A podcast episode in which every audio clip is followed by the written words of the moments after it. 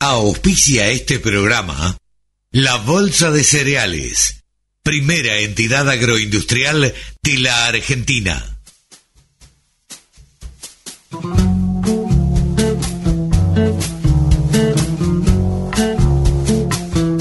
Aquí comienza Nuevos Vientos en el Campo.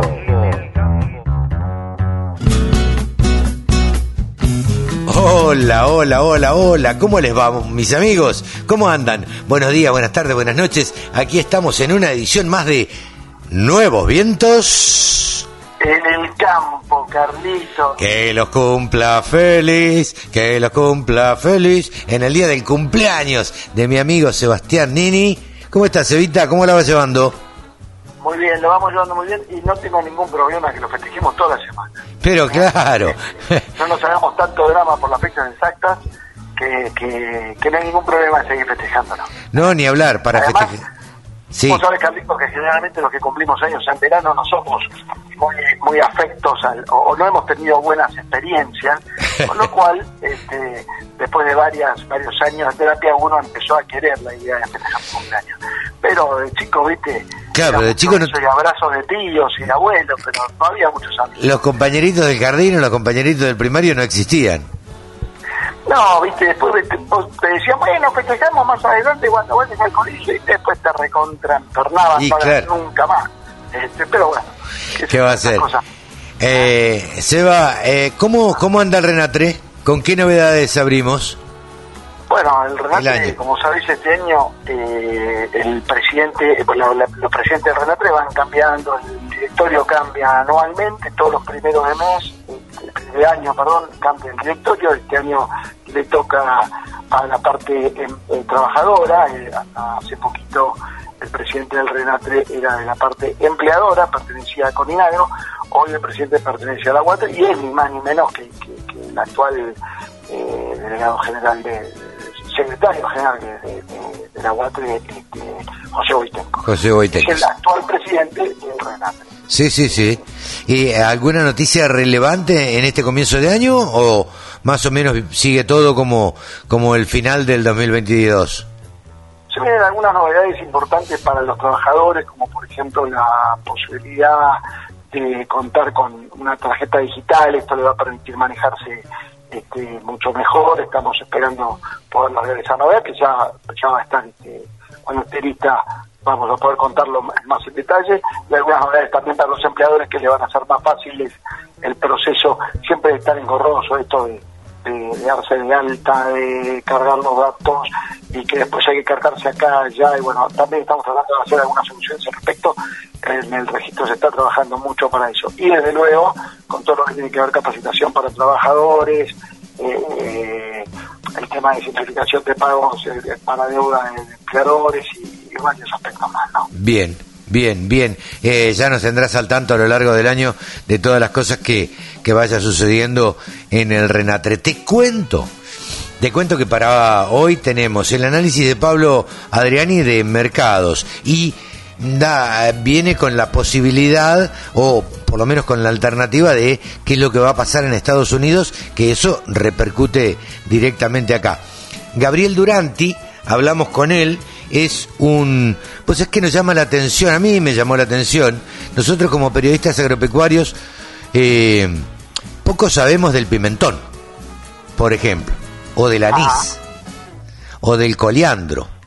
De la chía tal vez sabemos un poco más, eh, pero todo esto eh, se dedica a producir Gabriel Duranti, a procesarlo en la Argentina, mm, a que se consuma eh, acá eh, en, en- en nuestro país y exporta un montón. Como él dice, el chimichurri no, se, no, no sale de una planta.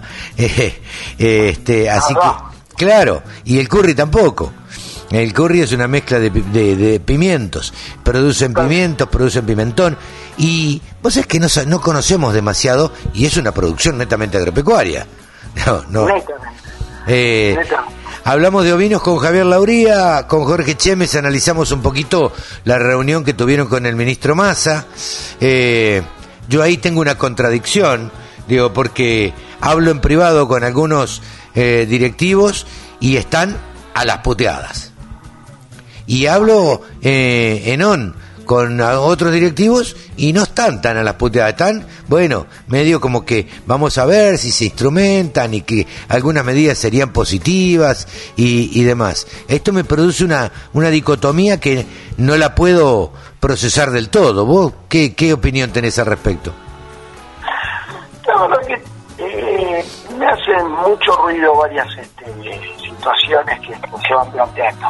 Me hace mucho ruido. Eh, yo no sé por qué lado la ven o qué es lo que qué es lo que esperan del campo. Yo tengo la, teoría que, obviamente, como decimos siempre, las variables eh, climáticas o, el, conjunto del mundo pueden llevar a, complicar la realidad del productor. Pero el que tiene que manejar correctamente y con buen, con buen eh, con, buena muñeca, digamos. Sí, con buen criterio. Eh, claro, con buen criterio, pero con buena muñeca porque, eh, tenés que llevar en un tenés un problema, tenés una seca importante. ¿Cómo me manejo yo con los con los productores? ¿Cómo me manejo? ¿Qué les doy? ¿Cómo los ayudo? Porque estos tipos por ahí este año pierden, pero ya si arrancan perdiendo, este año, el año que viene, ya arrancan con bolsillos flacos, tengo que ayudarlos. Claro. Podemos perder un año, bueno, perdemos un año, podemos perder dos y se complica más. Eh, lo que hablaba con... Es, socio del Estado. Sin duda. El Estado es socio del campo. Sí, sin duda. Es socio, eh, eh, a ver, es socio en las ganancias del productor, no es socio en las pérdidas.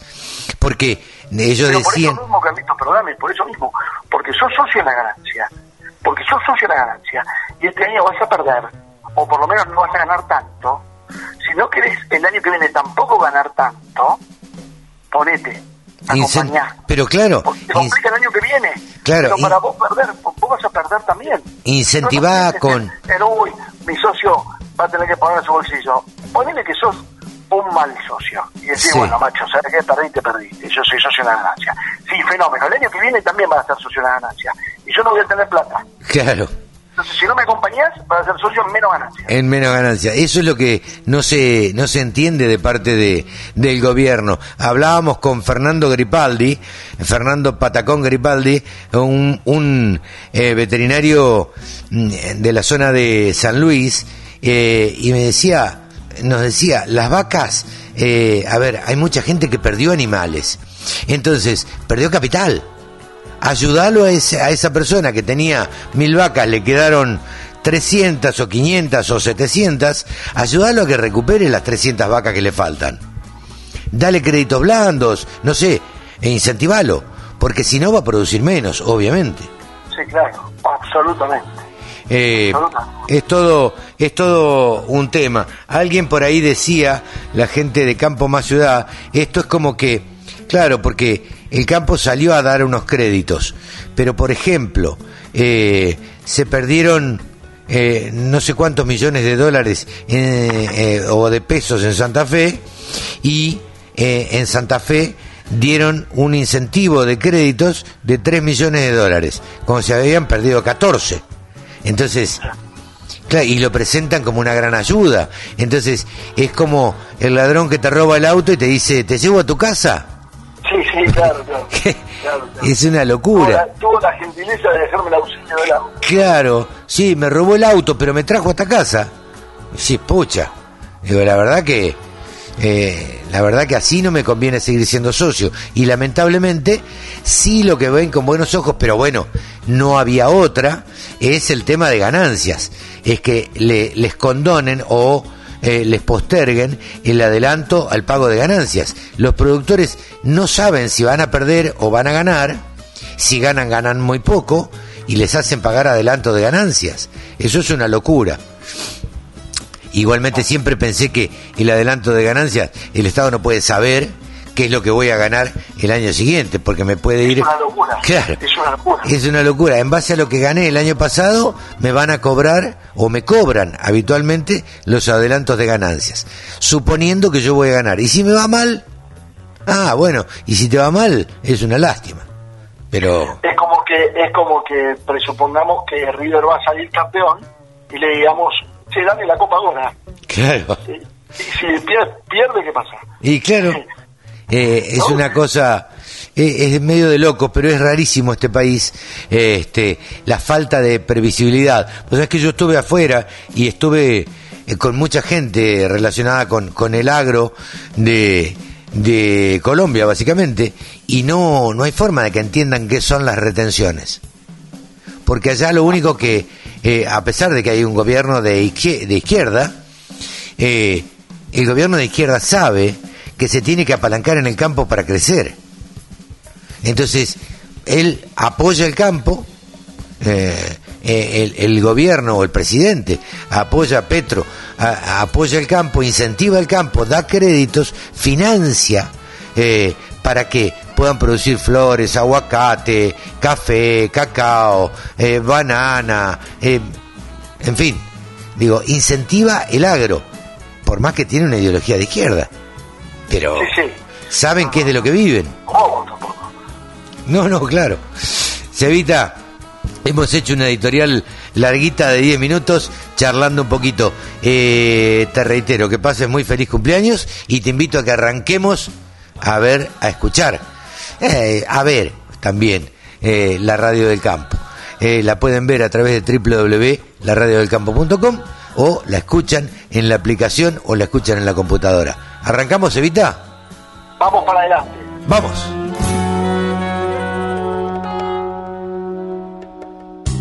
La radio del campo.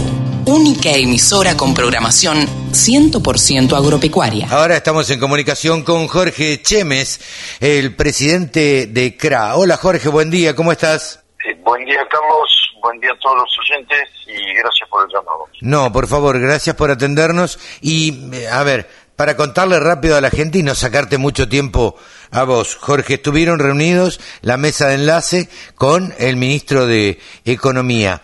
A ver, hacenos un poquito un resumen de lo que se habló allá en esa reunión porque hay muchas versiones. El gobierno dice una cosa, la mesa de enlace dice otra.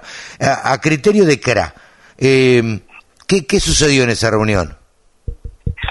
La reunión que tuvimos esta semana, yo te diría que tuvo la respuesta de los pedidos que desde las cuatro entidades hicimos durante la semana pasada. Y básicamente eh, te diría que hubo respuesta a casi todas las, las consultas o las necesidades que habíamos planteado. Esto consiste básicamente en todo lo que prórroga en materia impositiva nacional, la suspensión de ejecuciones fiscales, suspensión de embargos de cuentas corrientes, eh, la prórroga, como decía, de todo lo que es eh, eh, impuestos nacionales, incluido lo que es los anticipos de ganancia. esto fue solicitado, como decía, con anterioridad y junto con lo que es la necesidad de financiación, que son créditos básicamente para el productor que está en emergencia.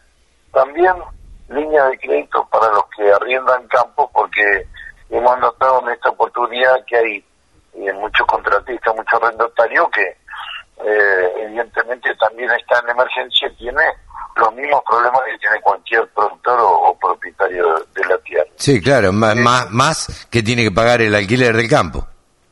Claro, exactamente. No hay que olvidarse que solamente en la Pampa Húmeda el 60% de la agricultura que se hace es en campos arrendados. Claro. Así que esta, esta situación se agrava mucho.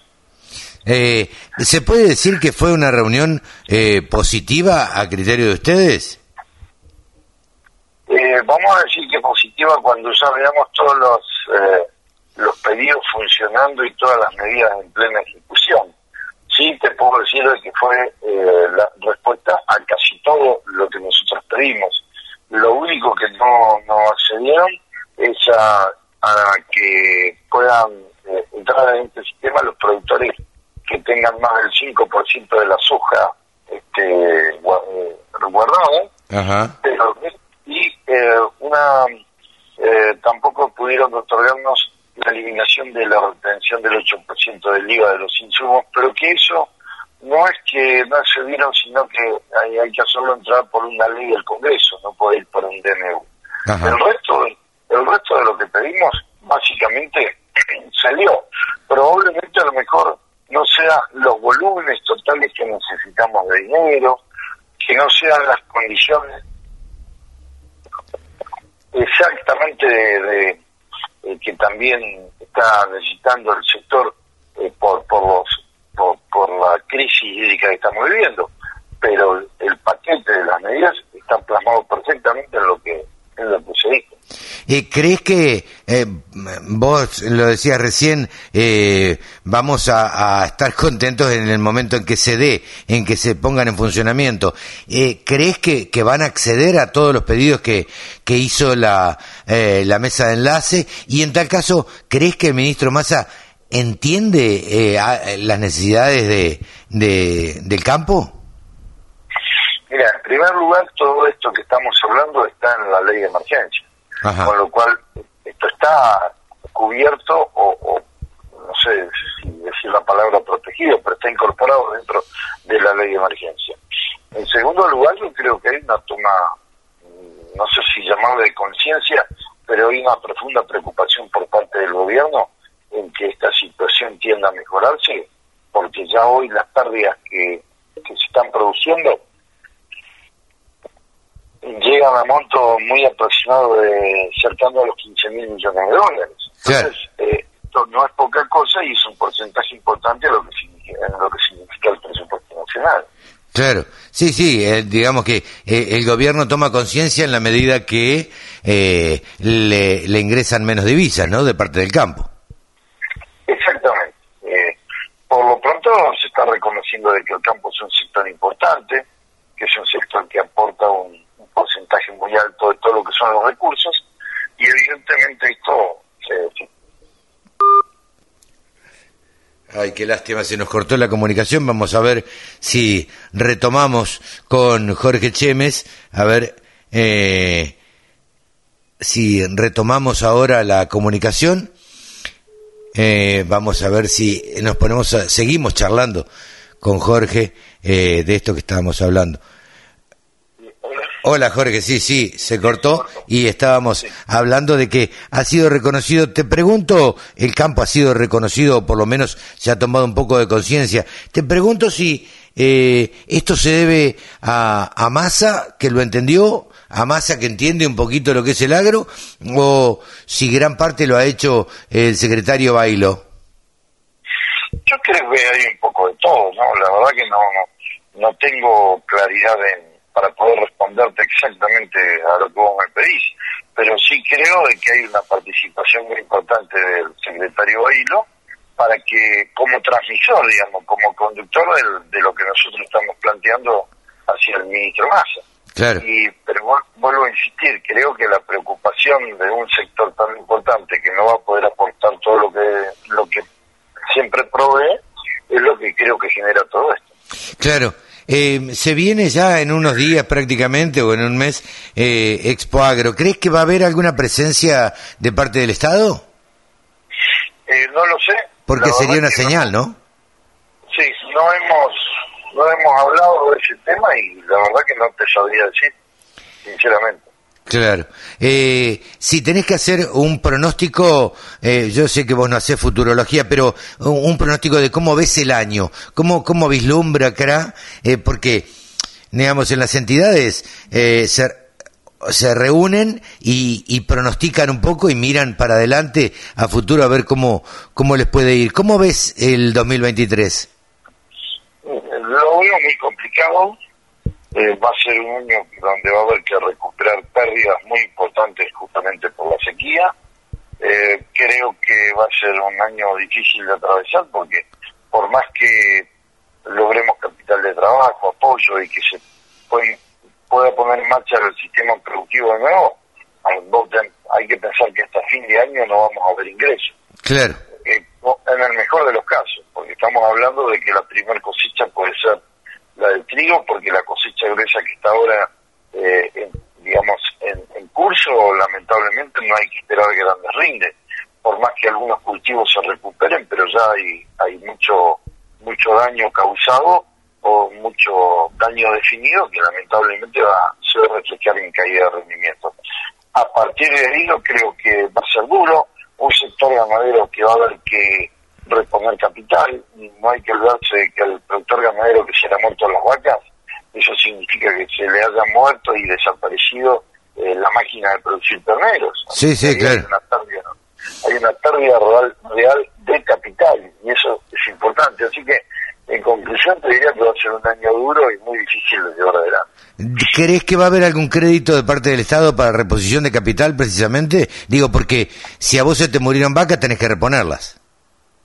El compromiso es que la semana que viene vamos a ser convocados nuevamente porque se va a tratar en este mismo ámbito, en este marco de medidas, lo que es la producción ganadera y las economías regionales. Ah, mira. Fue el compromiso tomado por el, el- el gobierno.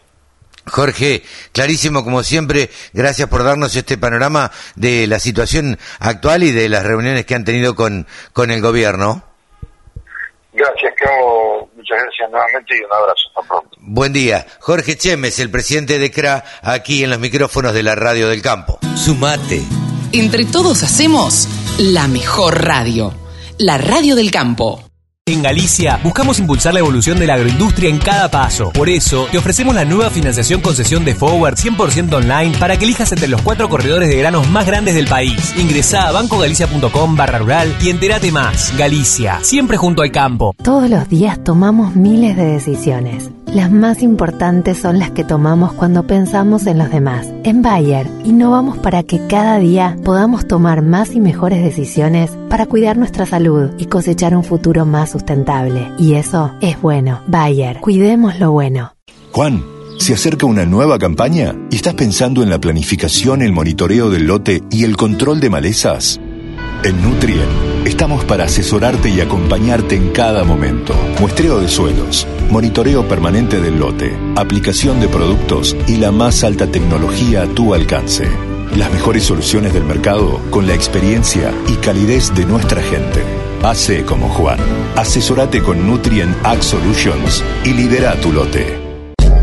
Agricultura, ganadería, semillas, razas, precios, tecnología.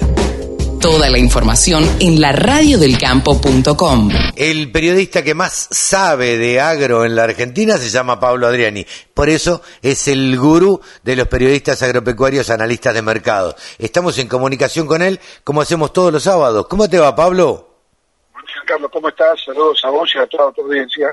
Muy bien, gracias. Eh, nada, ansiosos porque, a ver, nos cuentes cuál es la realidad de la Argentina respecto de los mercados de granos. Mira, en principio, el, el mercado está cruzado por, por la sequía Sí, claro. y, y el impacto que tienen los cultivos y la producción. Pero te voy a resumir un poquito lo que lo que está viendo Chicago, que tiene mucho que ver con lo que pasa en Sudamérica en general. Chicago está viendo una cosecha récord de maíz y soja en Brasil. Ajá. Chicago está viendo una cosecha de las peores en la historia de maíz y soja en Argentina. En Argentina, claro. Ahí una cosa compensa a la otra. En el medio aparece el Mar Negro, con el conflicto de, de Rusia, que sigue incentivando el conflicto bélico con Ucrania, lo cual te reduce la oferta exportable de trigo y maíz de Ucrania. Claro. En el mientras tanto, la, la FED, la Reserva Federal, acaba de aumentar la tasa de referencia, la llevó al 4,25%, eh, asusando el fantasma de la recesión mundial Claro, claro. y la caída del consumo que implica siempre una suba de tasas. En el otro orden, eh, la incertidumbre que hay con respecto a las superficies de maíz y de soja en Estados Unidos. ¿Por qué incertidumbre, Pablo? Y porque todavía no se sabe eh, cuál va a ser la futura intención de siembra de los farmers americanos. Y eso es eh, el punto bisagra Claro. del 2023, a partir del cual se cambia las, la baraja de, la- de- las cartas. Porque eh, conforme los americanos decidan sembrar más maíz y menos soja, o sembrar más soja y menos maíz, debe impactar en los mercados en forma alcista o bajista según qué cultivo tenga aumento de área y qué cultivo tenga baja de área. Claro. Entonces, eso todavía no se sabe. Hay algunas preliminares que están dando algunas soluciones de compromiso, que con aumentos de 500.000 hectáreas para maíz y 500.000 hectáreas para soja, eh, habría que ver qué recortan los americanos. para aumentar en forma simultánea eh, soja y maíz la Ahora- superficie de siembra. ¿Es posible, Pablo, vos que conocés, digo, ¿es posible aumentar en 500.000 hectáreas las dos producciones, soja y maíz? Es posible si le sacás hectáreas a algún cultivo de verano que tengan los americanos. Ajá, Un algodón, un sorgo, eh, un girasol, habría que ver bien la estructura de, de producción de cada uno de los estados. Eh, es raro aumente las dos áreas eh, simultáneo. O sea, te tienen que quitar a, otro, a, otra, a, otro- a otra producción. claro. Pero si ese fuera el caso, eh, si tuviéramos un, lo que sería su- superávit de áreas gemelos en maíz y soja americano, estarías en un escenario bearish para los dos cultivos, Claro, o sea, claro. bajista. Sí, sí, bajista. Ahora bien, si los americanos aumentan un millón de hectáreas de maíz y bajan un millón de hectáreas de soja, este es un escenario bajista para maíz y alcista para soja. Claro, y viceversa. Si aumentan un millón de hectá- de hectáreas de soja y bajan un millón de hectáreas de maíz, este es un escenario bajista para soja y alcista para maíz. Eso se va a definir en la primera o segunda semana de marzo. Eso- el USDA eso te iba a decir. eh, hablar, en los informes de Luda, eh, ¿cuándo, o el informe de Luda con eh, la probabilidad de hectáreas sembradas, ¿cuándo sale? En marzo, Ajá, primero, no sé si primera semana o la segunda semana de marzo.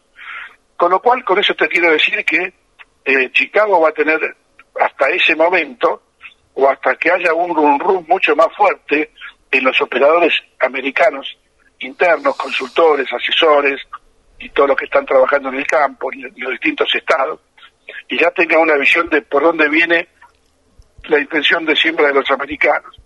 Por otro lado, en Argentina se va consolidando un mercado firme, sostenido firme para trigo y para maíz, eh, y soja, mira, fíjate vos, aunque, aunque la producción baje 14 millones de toneladas, la soja entró en corriente bajita hace un par de semanas. ajá, ¿Y esto por qué es? Y esto es porque la industria, los exportadores, ya tienen asumida la pérdida. Ya está. claro. Se perdieron 14 millones. No hay nada más que hacer. Entonces ahora el mercado gira por otro lado. ¿Por dónde gira el mercado? Estuve analizando. Recién esta semana, esta semana que, está, que terminó, Sí, los márgenes de molienda de soja empezaron tímidamente a mostrar signos positivos. ¿Qué quiere decir? Veníamos con márgenes negativos, sí, la industria perdiendo plata. Y en los últimos días hago los márgenes y veo que me da 5 dólares positivo el margen de molienda de marzo y un dólar positivo el margen de molienda de mayo. No podrá decir que poco. No, lo que pasa es que venían de 20 dólares negativos, claro, por eso. 5 Sí, ah, dólares negativos. Cinco- pegaron una vuelta de 30 dólares. Sí, claro, cinco positivos eh, son 30 dólares, como vos decís, venían Exacto. 20 abajo. Exacto. Entonces, eh, ¿cuál es cuál es mi, mi, mi- mi teoría? Que, que no es no es información de ningún lado, es simplemente mi opinión de- Sí, externa. tu análisis. de- de- sí, y de mucho feeling, ¿viste? Mucho feeling y mucho eh, cómo va a actuar la, la industria y la exportación en un año electoral. Yo creo que la, la industria, fundamentalmente la industria aceitera, que viene perdiendo plata hace dos años con los márgenes, pero que esta vez dijeron, muchachos, no podemos perder plata en plena cosecha de soja en un año como el que se, se avecina en la Argentina, que es un año de caída, caída en la producción de maíz, soja y trigo de casi 40 millones de toneladas, caída en la liquidez de los productores, va a necesitar financiamiento el productor, eh, falta de crédito a tasas razonables, o sea que la industria, la, banca privada, tanto nacional como internacional, no van a disponer de línea de crédito a tasas razonables. Incertidumbre política, económica y cambiaria en un año electoral. Entonces los muchachos de la industria dijeron, nosotros no podemos perder plata, seguir perdiendo plata. O sea, entre, en una charla de café, Sí, sí, sí. decimos esto a la, a la audiencia. Eh, muchachos, eh, para no perder plata, el precio de la soja tiene que bajar. Claro. Y es lo que está pasando. La soja venía a mayo de un high de 405 dólares hace tres semanas y hoy vale, te digo, el cierre, el cierre, cierre de mayo, hoy vale 382. Claro. O sea, tenés una baja de 23 dólares de la soja nueva en dos, tres semanas. Entonces, esa va a ser la característica para mí del complejo soja. Únicamente vas a poder lograr mejores precios de soja si hay una fuerte suba en Chicago. Claro. Si Chicago convalida este- estos precios de, de 560 dólares y está bollando ahí y, y todavía no tiene definida intención de siembra, eh, la impronta va a ser bajista por el efecto interno de Argentina.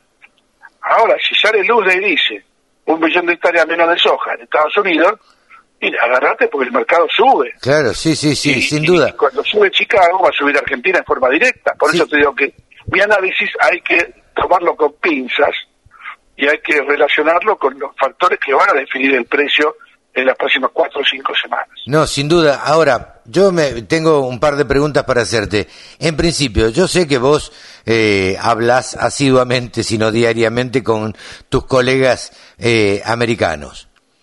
¿Ellos qué, qué, qué es lo que dicen respecto de el aumento o la disminución de hectáreas de, de maíz o de soja sembradas? Bueno, están dando un aumento simultáneo entre el maíz y el soja, Ajá, de unas Claro. 500, 500 mil hectáreas en cada caso. O sea, ¿eh? pensá que ellos siembran 34 millones de hectáreas. sí, claro. estamos hablando de eh, un aumento de el 1,5%, 2%. O sea, no son aumentos desmesurados. Claro, Pero me llamó la atención del, del research que hice esta semana que un par de consultores me dijeron lo mismo. Va a aumentar maíz y soja en simultáneo. claro. Con lo cual, están viendo a qué cultivo le quitan un millón de hectáreas. Entre las 500.000 de maíz y las 500.000 de soja es un millón de hectáreas. Sí, claro. Es Eso un, está por definir en las próximas semanas. Sí, sí, es un montón. Y eh, te hago otra pregunta. Eh, ¿Qué crees que, qué política va a tomar, eh, eh, adoptar, mejor dicho, eh, el ministro Massa o, o el gobierno, por decirlo de alguna manera? Porque yo estuve charlando con varios en esta semana eh, y después de la reunión que tuvo Massa con la mesa de enlace, eh, algunos... eh, uno hablaba con, con dirigentes y la verdad que estaban a las puteadas. Vamos a hablar claro y te lo digo en griego, hablaba, estaban a las puteadas. Eh, yo hoy charlé y van a poder escuchar en un rato la nota de eh, a Jorge Chemes y la verdad es que no habla del todo mal de las medidas del gobierno. Sí es medio cauteloso respecto de la implementación. digamos que el gobierno eh, es, es especialista en eh, generar eh, expectativas y, y siempre, y siempre, cuando el gobierno tiene que poner la mano en el bolsillo, de plata que no es del gobierno, sino que es de los productores, siempre es, complicado cuando tiene que sacar plata.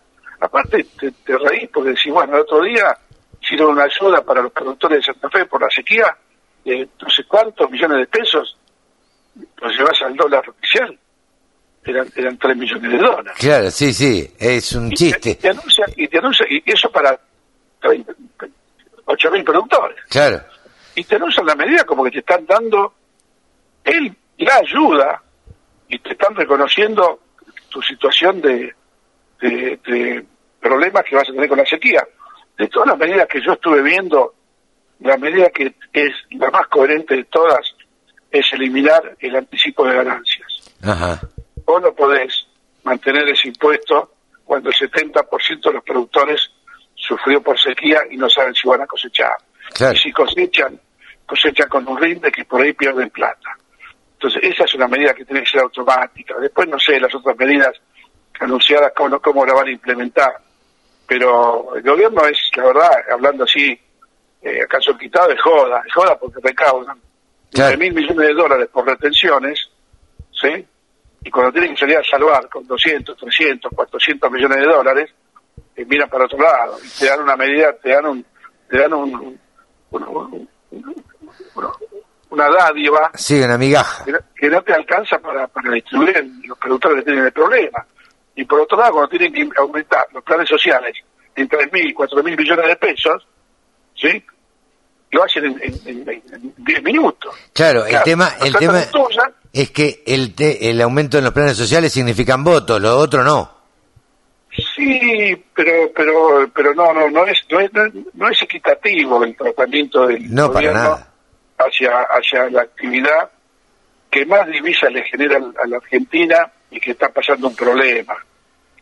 No, acá, sí. acá no es cuestión de dádivas, acá hay un problema. En todo caso, hace una línea de créditos a tasas bajas que todavía tienen todavía esa esa cláusula en donde los productores que tienen soja el Banco Nación no les puede dar préstamos. No, claro, eh, eso sí lo decía Chemes hoy, que lo que no pudieron lograr es que los que han guardado o tienen soja guardada, un 5% de la soja guardada, eh, no les vaya, no les den ningún tipo de crédito ni, ni ayuda financiera. Y bueno, ahí lo, lo están empujando a precipicio al productor. Y sí, claro. Entonces, eh, lo último que le queda de soja lo quieren defender, bueno, el productor lo va a tener que vender por una cuestión de necesidad.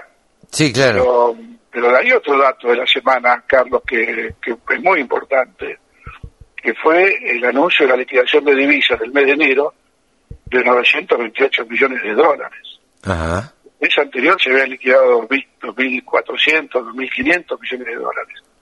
Es el mes de enero con el ingreso de divisas más bajo en 18 años. Claro.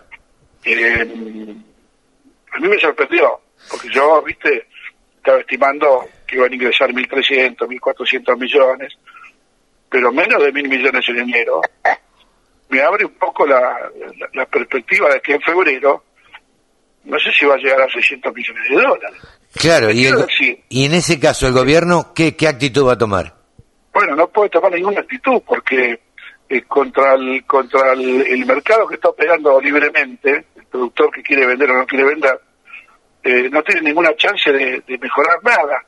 Lo que te digo es que el Fondo Monetario en el mes de marzo viene con otro salvataje a Argentina, esos fondos que el Fondo Monetario te, lo te los da para que para que vos le pagues la deuda al fondo Sí, claro. y, y te sobra algo siempre, ¿sí? Que fue como eh, el gobierno ha generado ingresos en el 2022 con el apoyo del fondo. ¿viste? Le daba, el fondo le daba 5 mil millones y Argentina le devolvía 4 mil Claro. para cumplir la deuda y se quedaba con un superávit de mil. Bueno, hay que ver, eso puede ayudar a que hasta marzo, eh, abril, eh, la situación esté, no, no está solucionada, pero est- está, sobre- está caminando sobre la cornisa. Claro, muy, Ahora, muy, si- muy en el si borde, marzo- en un año eleccionario. y unos eleccionarios que necesitan dólares, que necesitan fondos, necesitan mantener reservas del Banco Central, eh, o sea, eh, un escenario muy complicado. Y vos sabés muy bien que en años electorales, per se, un productor vende lo que necesita para cubrir compromiso. Sí, claro, lo, lo mínimo. Punto. Una vez que vendió, se sienta arriba. Sí, sí, sí, a esperar. Está, está pasando con el trigo, estamos en pleno mes de enero, terminó enero, y el productor no vende trigo. Claro. No vende trigo, luego puedes ver las negociaciones por separado, hay un poco de trigo. Y va a pasar con el maíz, cuando se cosecha el maíz, va a pasar con el girasol que se está cosechando ahora, y va a pasar con las hojas también. Entonces se van a sentar arriba, y eso va a tener el efecto equivalente a una caída de ingresos de divisas mayor todavía de la proyectada. Claro. Sí, o sea, el escenario para el gobierno es muy complicado. Y, y yo no sé si va a haber dólar soja que alcance para incentivar a los productores a que vendan soja en su defecto. Eh, si hay algún dólar soja, yo vislumbro que va a ser el, el mes de la cosecha. Claro. ¿Vos decís que el gobierno va, o, o intuís que el gobierno va a instrumentar otra vez el dólar soja? Intuyo que va a tener que instrumentar el dólar soja porque si no el productor va a vender lo mínimo posible y se va a estar arriba. Claro. Y ahí el, ahí el Estado no recauda nada, no le queda nada. va a recaudar poco y con un dólar soja nuevo tiene la chance que va a... O sea, esto es así. Si no, si no implementa ningún dólar soja 3, la, la recaudación de, de- de ingresos de divisas va a ser eh, muy baja, con alto riesgo para el gobierno. Si implementa un dólar soja 3, el gobierno tiene más chance de que le ingrese plata. Claro. Cuando está seguro que le vende esa plata, tiene más chances. Sí, sí, sí. es el escenario que estoy viendo, ¿no? Y en este escenario, Carlos, eh, vos no le puedes decir a un productor vender porque soy bajista o comprar publicidad alcista. Claro. ¿Entendés? Porque las variables que hay en juego, las que todos nombramos, en Estados Unidos, en Argentina, en Brasil y, en la micro Argentina, son innumerables, son pocas, pero de innumerables consecuencias. Entonces, eh, eh, eh no puede decir que soy alcista. Yo digo, ya, está firme el maíz y el trigo, y lo veo firme. Y, la soja la veo floja. Pero si Estados Unidos en marzo te dice un millón de hectáreas menos soja en Estados Unidos, Chicago explota para arriba. Oh, eh, usted no dijo que era bajita, sí. Entonces, por eso hay que ser muy cuidadoso cuando uno habla y decirle a los oyentes, productores, que lo que uno dice de mercados vale para el momento que lo dijo. Sí, claro. El productor está escuchando la radio hoy y mañana el, gordito de, Corea aprieta un botón y el mundo explota por el aire y, las, y, los alimentos vuelan. O mañana Rusia hace una actitud mucho más bélica contra Ucrania y el maíz y el trigo vuelan. Entonces, no, no, hay que tomar lo que uno dice como algo grabado en la piedra, es la foto del día. Sí, sí, los analistas no hacen magia tampoco. Eh, digo, Pablo, vos no, no haces magia, analizás lo que ves y lo que estás viendo en este momento. Mañana eh, se confirma esto de el millón de hectáreas en Estados Unidos y cambió todo. Totalmente, por eso hay que ser muy cuidadoso con el mensaje y se lo transmito a todos los productores que nos escuchan para que sepan que eh, analizar mercados en este contexto mundial e internacional, sí.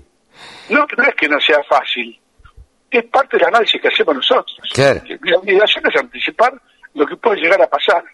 Ahora, yo no puedo decir va a subir maíz el área, el área de maíz de Estados Unidos o va a bajar la soja. Sí, sí, Hasta que no venga una confirmación oficial de cuál es el área de maíz y de soja de Estados Unidos, uno especula con hipótesis, pero pero nada más que eso. Por eso es hay que ser muy cuidadoso y eh, lo que uno dice vale para el día. Sí, claro, claro. Pablo, clarísimo como siempre. Te comprometo, ¿sabes qué? Eh, a, o, te invito, mejor dicho, y a los oyentes a que escuchen una nota que hicimos con un productor eh, de pimentón, anís, coliandro y no me acuerdo qué otra cosa, chía, eh, y que exporta, eh, abastece el mercado interno y exporta un montón, cosa que nosotros, eh, o por lo menos los periodistas agropecuarios, no estamos acostumbrados a escuchar y es una producción agropecuaria, digamos, es una, es, es, parte del campo también, sale del campo. es muy interesante saber los volúmenes que se, que se exportan. Eh, porque como decía él, el chimichurri no viene hecho. Eh, hay que hacer, exporta perejil, exporta un montón de, de cosas que nosotros no sabemos casi ni dónde se producen. Pero te invito me comprometo a escucharlo también, me interesa mucho. A escucharlo y este y a bueno, analizarlo porque es un, un mercado este que se exporta muchísimo y que deja grandes divisas este acá a la Argentina. Buenísimo. Pablito, buen fin de semana y este y nos volvemos a volvemos a charlar la semana que viene. Un abrazo. Buena semana. Pablo Adriani, el gurú de los periodistas analistas de mercados, ha pasado aquí en la Radio del Campo. Sumate. Entre todos hacemos la mejor radio, la Radio del Campo. Este verano, vayas donde vayas, disfrútalo a pleno con la mejor carne del mundo, carne argentina Encontrá las mejores recetas en www.carneargentina.org.ar. ¿Querés que tu cultivo crezca sano y fuerte? Bioestimula y triunfarás. Aplica Smartfoil, el bioestimulante 100% orgánico, 12 años de resultados ganadores, más de 3 millones de hectáreas tratadas. Smartfoil, crecimiento inteligente. Comercializa y distribuye ALZ Agro. Ahora podés tener banda ancha satelital en tu campo o casa. Llegó Orbit, la empresa de internet satelital más grande de la Argentina, que ofrece planes de hasta 50 megas para que disfrutes de todo lo que podés hacer con Internet con la mejor velocidad y sin preocuparte por costos extras. Llámanos ahora al 0800 22 00 142 y obtené un descuento del 50% en el costo de instalación y hasta un 20% en el abono del servicio. Orbit el espacio nos une. A 300 metros, gire a la izquierda. Hoy es más simple orientarse en el campo. Y ahora suba la pendiente de 45 grados. pero el camino hay que recorrerlo igual. Si bien algunas cosas parecen más sencillas que antes, el desafío es el mismo de siempre. Amarok, lo nuestro son los desafíos. Volkswagen. Para más información consulten www.volkswagen.com.ar. El sector que más ingresos le genera al país se merecía tener una radio. www.laradiodelcampo.com Estamos en comunicación con el periodista que más sabe de ovinos en la Argentina. ¿No será mucho, almirante? Eh, faltaba más, coronel. Dijo uno, eh, estamos con Javier Lauría. Javier Lauría, saben ustedes, que está con el grupo Guarino y es uno de los periodistas más consultados en el tema ovinos. Eh, se ha especializado, sabe de ovinos, estudia y viaja. Estuvo en Brasil y de Brasil se va directo a la Patagonia. Hola Javi, ¿cómo te va? Buen día. Qué placer saludarte, Carlitos. Sí, efectivamente acá estamos en, en Patagonia. No será mucho. No será mucho. No, no, digo, me parece que, que te has especializado y has encontrado una beta interesante que no estaba cubierta. Y entonces, bueno, siempre es bueno eh, cuando alguien se especializa en algo que todavía nadie se le ocurrió tocar, porque los ovinos han sido mirados en la Argentina en algún momento con mucho agrado, después se los dejó de mirar eh, y nadie les prestó atención y a un periodista se le ocurrió, dijo, el negocio me parece que está por ahí y, y le empezó a dar bolilla. Y bueno, y, y, y, tanto le empezaste a dar bolilla que estás viajando a Uruguay, a las exposiciones, a Brasil, al sur, este, que es donde más ovinos hay, ¿no? Sí, sí, sí, efectivamente hay, hay zonas que son muy ovejeras, te das cuenta por la cultura, por la forma de ser de la gente. Uno dice, ¿cómo puede ser posible? Y no, no, no, no encuentro una explicación, o sea, ten, hay que analizarlo más en profundidad, obviamente, una cuestión sociológica, pero eh, te das cuenta, percibís cuando una persona es más de la, de la vaca o de la oveja, pero no porque te lo dicen, dicen la palabra, sino por la forma de, de manejarse, de comportarse, eh, tienen diferentes perfiles. Esas claro, personas. claro. Eh, sí, se nota. Pero bueno, eh, estuviste en Brasil. ¿Por dónde anduviste y qué fuiste a ver? Estuvimos con Pablito Carezano. Pablo viene cubriendo los ovinos, pero con otro perfil.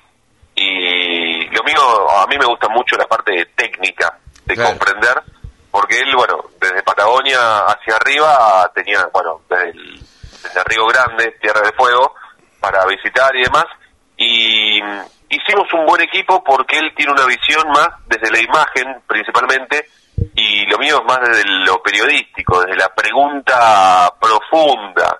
Así Claro. que, mm, habiendo estado el año pasado en Esteio, en Expo Inter, eso es en Porto Alegre, este año fuimos a la, a la rural más importante del sur de Brasil. Eh, Brasil tiene una característica, tiene varias características muy interesantes. Una es que no, desde muchos puntos de vista, por tamaño y demás, más que un país es un continente, primero. Sí, sí, sí. Este, segundo, nosotros fuimos a Río Grande do Sul. Río Grande do Sul eh, hace muchos años que quiere eh, independizarse Claro. Y tiene todas las posibilidades de poder hacerlo porque tiene eh, tiene muchísima riqueza, eh, es gigante Río Grande do Sul, es muy muy grande, entonces podría tranquilamente, pero de la misma forma en que España no, o sea, logró que Cataluña no se independizara, eh, están haciendo todo lo posible para que Río Grande do Sul no se independice de Brasil. No, Ahí, claro. muy particular es que ves la misma cantidad de banderas de Brasil que de Río Grande. No, no es todas banderas de Brasil como uno imagina que ves en cualquier otro lado. No. Ahí es muy distinto. Claro. Y la cultura de la gente, eh, específicamente en Valle, que es zona fronteriza, la cultura de la gente primero habla mucho portuñol, Sí. eh, tiene una tiene una visión uruguaya brasileña eh, mucho más eh, amplia y una gran cantidad tienen campos en ambos lugares, o sea, tanto en Brasil como en Uruguay. Como en Uruguay. Sí, sí. Eh, porque están ahí, o sea, están alejados de, Argen- de Argentina, están a 400 kilómetros, Valle, aproximadamente. Eh, claro, no es tanto tampoco. Claro, no es tanto, pero están a Valle está en la frontera prácticamente con, con Uruguay, altura Melo, pero Melo es- son como 200 kilómetros para abajo, 150 para abajo, eh, pero la verdad que es una cultura muy distinta en esa zona y la exposición de Valle eh, lo que tiene es que tiene mucho Corriel, mucho Texel y después va completando con el resto, con Merino, con Ideal, con Dorper, con Ile de France, Paul Dorset. ¿Hay, ¿Hay Eh, ganadería bovina también ahí? Ganadería bovina, sí, sí, sí. Ah. Hay, eh, pero no en esa exposición. O sea, No, en la claro. zona de Valle, sí, pero no en la exposición. Ok, ok, ok. Eh, pero la verdad que ves ves una evolución muy grande porque todos te dicen, te hablan de algunas personas en particular que fueron influyentes. Eh, cuando, por ejemplo, esto es, te juro que se te eriza la piel cuando estás ahí y lo escuchás. Cuando hablan del Corriel, eh, hay una palabra, o sea, dos palabras que, que hacen mucha fuerza y cambian la historia del Corriel en Brasil, que es tiene genética argentina. ¿Te- Cuando es en genética argentina, Ya, mira. se te eriza la piel de orgullo, porque el Corriel de, de Brasil era muy distinto y hace algunos años, Claudinho Pereira, que fue uno de los sponsors nuestros para poder llegar, eh, Claudinho llevó genética argentina. A partir de ese momento cambió la historia porque de un año para el otro ganó todos los premios, todos Vale. los premios, porque mm, destapó el Corriel, le destapó la cabeza, porque el Corriel antes era muy tapado la cabeza y los ojos, Claro. y mm, le cambió, o, o se le cambió la estructura al animal, le, le cambió la, la, la forma al animal, o sea, modificó el, el fenotipo de, del Corriel en Brasil, eh, y ahora se nota, ya ves, y la mitad de los Corriel que se presentan en la exposición, o son hijos de argentinos o nietos de argentinos. Claro. Y, y en definitiva son todos de Claudinho. Y la gran mayoría, después se fueron sumando otro que se llama Bola Fittipaldi, que va a ser jurado en Río Gallegos. Eh, se sumó Joaquín Suárez, que fue jurado en Río Gallegos el, el año pasado. Eh, perdón, fue secretario de Bola Fittipaldi. Son personas, personas muy reconocidas y que viajan mucho a Argentina y hasta se asocian para comprar animales entre tres o cuatro. Entonces, eh, todos van teniendo genética y van renovando y sus animales marcan una diferencia. Y también, también, mira qué loco, eh, en la pista de remate, cuando, cuando fue el momento de Hampshire, también hicieron mención, porque el Hampshire argentino es el tercero más buscado del mundo, y en Brasil cuando lo llevaron marcaron una diferencia. Ah, mira. Animales más grandes, más largos, más profundos, más profundos, me refiero que son más largos de, de costilla y eh, tienen una caja torácica mucho más grande. Entonces Sí, sí. eso le da mayor despliegue de carne. Entonces cuando fue Hampshire también dijeron, este tiene sangre argentina y marcó una diferencia tremenda. Parece mentira, ¿no? Nos peleamos tanto con el fútbol y sin embargo eh, en, la, en el tema ovinos nos llevamos muy pero muy bien. Sí, sí, la verdad que en eso, en eso sí, porque no hay, yo percibí algo que me, me viene llamando mucho la atención. Vos te alejás un cachito, te alejás un cachito de Buenos Aires y ya no hay fronteras. No, O sea, claro, totalmente. Eh, estábamos en Brasil, escuchamos una, o sea, escuchamos Radio Nacional en, en el estudio del auto, Claro. Sea, Radio Nacional de Argentina, por una, una, una filial en Paso de los Libres. Nos llamó mucho la atención todo eso y no hay frontera, hay regiones Sí, claro. directamente. Sí, sí, sí. Hay lugares donde se y mezclan. por ahí. Sí, hay lugares donde se mezcla Uruguay con Argentina, o eh, Uruguay con Brasil. eh, es todo muy, eh, es todo muy distinto a lo que estamos acostumbrados a vivir acá en la capital federal o en los grandes centros urbanos, ¿no? Exactamente, lo definiste a la perfección, Carlitos, como siempre. Eh, la verdad que ahí cuando ya no te ponen frontera, te, te- o sea, te escuchan hablar, a nosotros nos escuchaban y no es que nos decían argentino, porque el uruguayo suena muy parecido, lógicamente. Entonces Sí, teníamos sí. que, o sea, nos preguntaban de Uruguay, o o sea, querían saber porque no nos veían con el mate colgando. Claro. Entonces ahí sí, o sea, ahí esa es la única diferencia. Y el, y el brasileño también lleva el mate, van manejando y tiene el mate abajo del brazo izquierdo. O sea, mete los cambios todo con el derecho, medio que te asusta. Claro. Pero yo le pregunté, bueno, le digo, ¿no soltás el mate ni para manejar? Me dijo, no, ¿qué voy a soltarlo? En portugués, no te lo voy a reproducir porque no me sale. Pero me dijo, no, no, no lo suelto ni, ni para dormir. Claro. Muy lindo, pero muy bien desarrollada la ganadería en, en Valle. Realmente una experiencia muy buena. Te lo estoy diciendo desde Comodoro Rivadavia, Chubut, que estamos ahora, estamos en bien urbano y en un rato nos vamos a la rural. Por eso, contame qué estás viviendo rápidamente. Nos queda un minuto. Sí. Bueno, la Expo Comodoro es eh, una de las más importantes de Patagonia. Después viene Río Gallegos en cuanto a, a, la- a las fechas. Y acá hay mucho merino, mucho merino. Viene con, con un recorrido que después se van estos merinos a la exposición de Esquel, perdón, la de Treleu. Y ahí se juzga algo más. Pero acá se, se da un premio muy importante al mejor merino. Merino es lana fina y, y hay muchos cambios, hay una mentalidad muy distinta.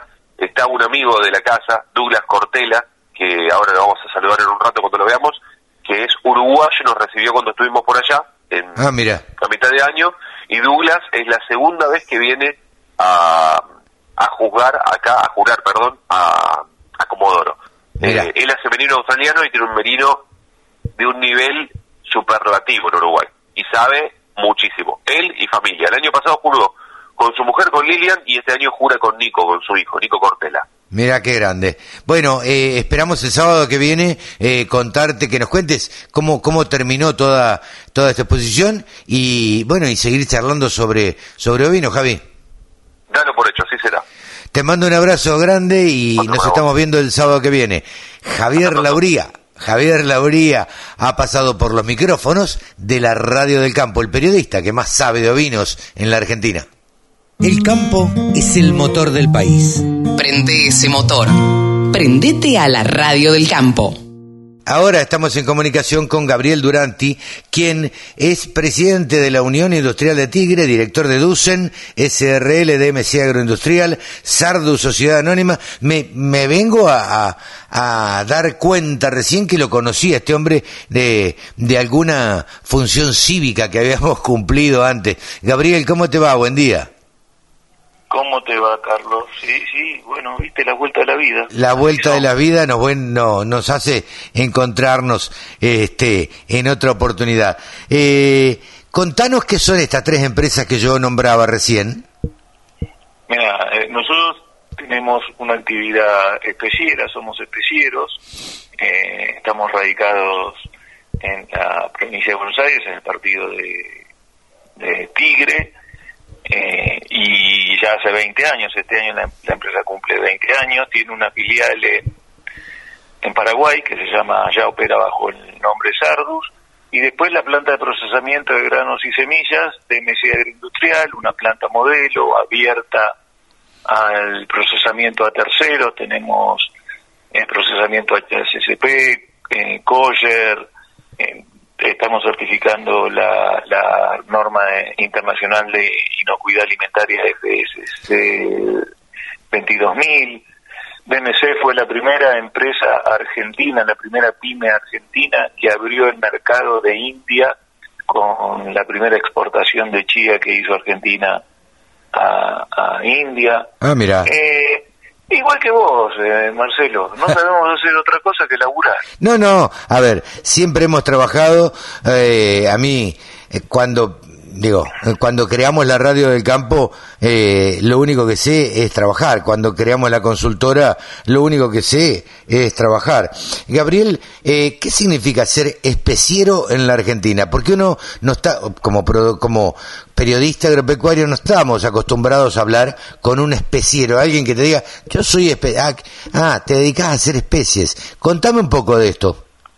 Mira, nosotros estamos involucrados tanto en la producción como el fraccionamiento y molienda de especias y condimentos, hierbas aromáticas, infusionales en menor en menor medida. Nosotros estamos trabajamos con ají, con pimentón, con anís, con coriandro, con comino, con perejil, producciones en las que estamos de alguna forma involucrados directamente y además en todo el procesamiento. Claro. Y después lo que es eh, la elaboración de, de, de, de- de productos, porque por ejemplo el, el chimichurri no sale en una planta, no, no, está claro eso. el curry tampoco, son, son mezclas, son, bueno, nosotros hacemos esas formulaciones, tenemos unas, y además atendemos a la industria y al comercio. Nuestro foco de trabajo es la industria y el comercio. Yo le proveo a empresas alimenticias, a grandes eh, frigoríficos que producen fiambres, que producen salames, que producen embutidos, eh, a, a, fábricas de pastas, a fábricas de panes.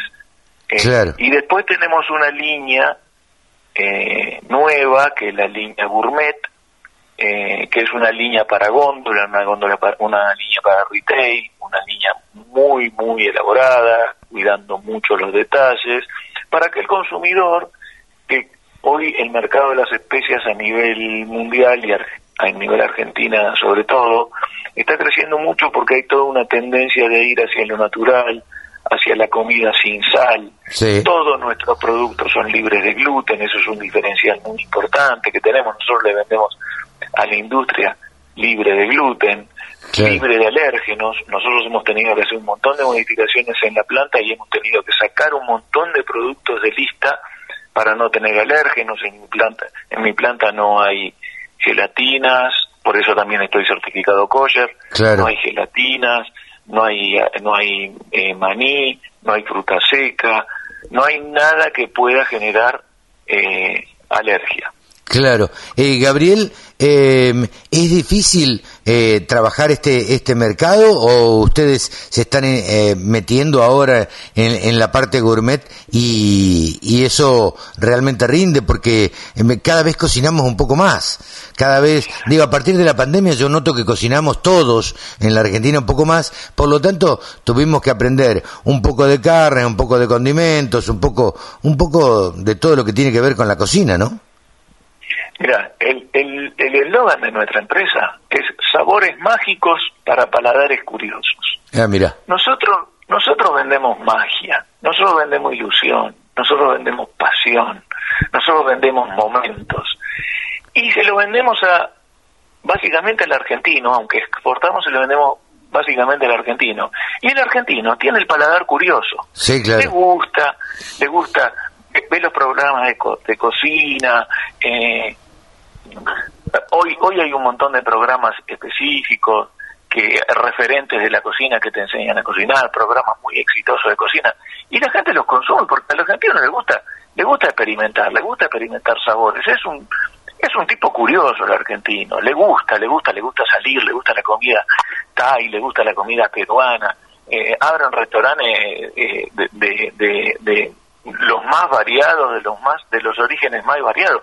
A ver, tenés programas que te hablan, que, que, lo podés ver, que te hablan de las cocinas tradicionales y son programas que duran una hora, que los pasan todas las semanas, eso es, y que te cuentan además de la historia de la gastronomía de, la región, eh, te, te, van a mostrar restaurantes.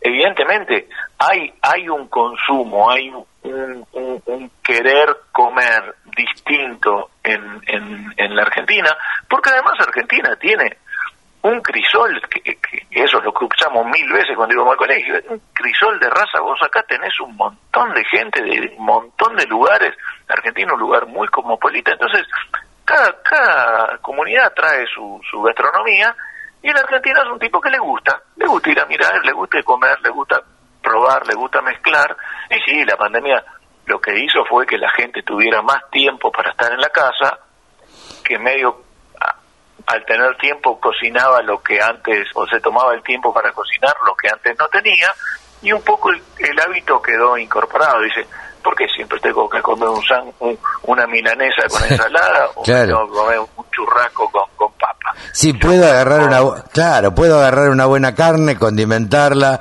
puedo agarrar eh, un buen pescado, condimentarlo. Digo, esa costumbre creo que nos quedó y cómo quedó también esto de no trabajar presencialmente siempre, con lo cual la gente se hace el tiempo para para cocinar, para eh, nada, para estar en la casa y para y yo digo que en la Argentina esto medio lo corroborabas vos recién, el argentino, mejor dicho, es un tipo medio sibarita. Eh, nos gusta comer bien, nos gusta tomar bien, probamos vinos que por ahí son eh, un poquito de alta gama y pero nos dicen eh, mirá que el vino eh, cosecha no sé cuánto y lo probamos eh, somos capaces de incursionar, somos curiosos. Esto es lo que, esto es lo que a ustedes los beneficia mucho, ¿no? Sí, sí, sí, bueno, y bueno, Marcelo, eh, por suerte, por suerte el mercado está creciendo, pero está creciendo a nivel mundial. ¿eh? Hoy hay hoy hay una una tendencia muy fuerte a consumir menos sal, a consumir menos eh, menos menos producto aditivado. Hay una fuerte tendencia a ir hacia el libre de gluten. ¿Por qué? Porque bueno, eh, hoy hay mucha gente que está un poco restringiendo el consumo de, harinas y si bien las especias no tienen eh, una, un, un, consumo muy tan importante dentro de lo que es el día a día, eh, la gente está tratando de comprar cosas genuinas, rotuladas, con sus registros correspondientes, que le brinden seguridad, que tengan buen packaging, que, que, que, sean de una marca reconocida por su genuinidad, por su calidad. Y bueno, nosotros estamos ahí. Eh, y, en tanto, en tanto eh, las marcas son conocidas y tienen una buena imagen, bueno, eh, tienen mayor salida y, la gente los consume. Gabriel, yo te agradezco muchísimo esta charla, te pongo a disposición la radio del campo y bueno, en cualquier momento volveremos a, conversar para que nos cuentes, eh, a ver, cómo está el mercado externo, porque también esto es importante lo que vos dijiste al principio, eh, la exportación de chía eh, por ejemplo, ¿qué significa en cantidad de millones de dólares para la Argentina? Nosotros, vos sabés que estamos ávidos de dólares para, para sobrevivir en la Argentina, eh, con lo cual esto también tiene que ver eh, con, con la economía del país. Sí, mira, para que, a ver, nosotros hemos exportado el año pasado perejil, perejil deshidratado. Sí. Argentina tiene un potencial de crecimiento fenomenal. Nosotros podemos exportar chía, sésamo, lino, coriandro, pimentón. Nosotros podemos hacer, este, eh, nosotros tenemos todo, todo eh, para exportar. Chía, sésamo, coriandro. Eh, ¿Quién produce eso en la Argentina? Porque los agricultores más conocidos, a ver, lo que nosotros sabemos, los periodistas agropecuarios, entre los cuales me incluyo, digo, es de soja, maíz, trigo, girasol, avena, lino, eh, pero esto no lo conocemos. ¿Cuánto se, produce en la Argentina? Eh, ver, vos tenés, eh, la, provincia de Salta es la principal productora de legumbres de la Argentina. Tenés poroto blanco, eh, alubia, payar, después tenés el poroto negro, poroto colorado, tape, atsuki, pimentón, comino, anís, todo eso se produce en el norte argentino, chía, sésamo, se produce en, la Argentina. Tenés, casi todos los cultivos que están muy afectados por la seca. Claro, bueno, sí. Fuertemente afectados. Sí, el 50% del sésamo todavía no se pudo poner por falta de agua. Claro. Sí, sí, bueno, este año la, seca representó eh, eh, pérdidas importantes para, para la Argentina o, produjo pérdidas importantes para la Argentina. Eh, quiero que sigamos charlando, Gabriel, en otro momento y nos cuentes un poquito más de estos cultivos alternativos, podríamos decir, porque no son demasiado comunes son cultivos propios de economías regionales y te diría que mucho de lo que se consume en Argentina se, se, se, queda acá, pero una parte importante se, se exporta. ¿Ustedes tienen producción propia o procesan? Sí, sí. No, no, hacemos todo y además hacemos con, con terceros, por ejemplo, en, en Entre Ríos hacemos coriandro y lino, en el norte hacemos chía y sésamo, además estamos asociados a productores que producen para que nuestra planta de procesamiento les, les procese la mercadería. ¿Qué quiere decir esto? Que vos, por ejemplo, sos un productor agropecuario y hace 15 años que haces sésamo. Nosotros lo que hacemos es te decimos, mira Marcelo, ese sésamo que vos haces es de manera natural, no lo vendas natural, tráelo a la planta, nosotros te lo procesamos, te lo ponemos en bolsa de 25 de 25 kilos. Eventualmente te podemos ayudar a exportarlo y lo vendemos en el mercado local o externo. Entonces a vos lo que te pagan 1.100 dólares la tonelada natural, nosotros lo podemos vender a 1.700 dólares procesado. Vos restas la caída y resulta que por ahí, por, por tonelada, te ganás 200, 300, 400 dólares de más. Sí, Damos trabajo, queda, queda el trabajo en la provincia de Salta o en la provincia de Entre Ríos, donde, donde estemos produciendo, generamos valor al agricultor, al productor eso le sirve porque mejora su perfil de, de, ingresos, a nosotros nos sirve porque tenemos procesamiento y además tenemos producto para vender. Entonces esa esa colaboración, esa ese, ese trabajo que estamos haciendo en conjunto ya hace 10 años en Salta y 20 años con las especias, es lo que nos permitió posicionarnos y es lo que nos permitió abrir oficinas en el exterior y exportar. Claro. Hay que trabajar junto a los productores. Productores e industria, productor agropecuario e industria tienen que trabajar juntos y nosotros estamos para eso. Sin duda, esto te ha llevado, esta, eh, este ser movedizo y demás, te ha llevado a ser presidente de la Unión Industrial de Tigre. Eh, ¿cómo, ¿Cómo está Tigre en este momento desde el punto de vista industrial? Eh, bien, Tigre es un Tigre es un es un partido, uno de los principales partidos de la República Argentina. Eh, tiene una industria muy fuerte. Eh, están ahí acereras muy importantes, productores de, de, caño, de, de laminados muy importantes. Están las principales automotrices de, del país. Eh, tenés industria metalmecánica, tenés industria química, industria de plásticos, industrias alimenticias. Tigre es un partido muy importante. Eh, hemos hemos padecido lo que padecieron los demás, una una pandemia complicada. Sin embargo, debo decir, eh, debo ser de, debo hacer un ejercicio de honestidad. La, la, el municipio nos ha ayudado mucho porque nos ha ayudado mucho a la hora de trabajar. Eh, teníamos inspecciones permanentes de, los funcionarios de, de, la municipalidad, no con ánimo de, de, interrumpir las tareas, sino de que las tareas no se interrumpan, ayudándonos a hacer protocolos, ayudándonos a trabajar. Eh, hemos podido trabajar en Tigre, se ha podido trabajar y nosotros desde la dirigencia empresaria estamos trabajando mucho para que la institución crezca, para generar beneficios para los socios y, en definitiva estamos la, la, Unión Industrial de Tigre es parte del municipio, nosotros estamos integrados al municipio, estamos haciendo mucha tarea de responsabilidad social empresaria, hemos hemos estado presentes en comedores en merenderos con, con por Reyes, ahora vamos a estar con el tema de los útiles, estamos trabajando con los bomberos, hemos hecho trabajo con, con los hospitales, estamos muy involucrados, el industrial tigrense es, es una persona que está muy comprometida con su terruño, que es su proximidad, es su territorio próximo. Gabriel, muchísimas gracias por este diálogo con la Radio del Campo.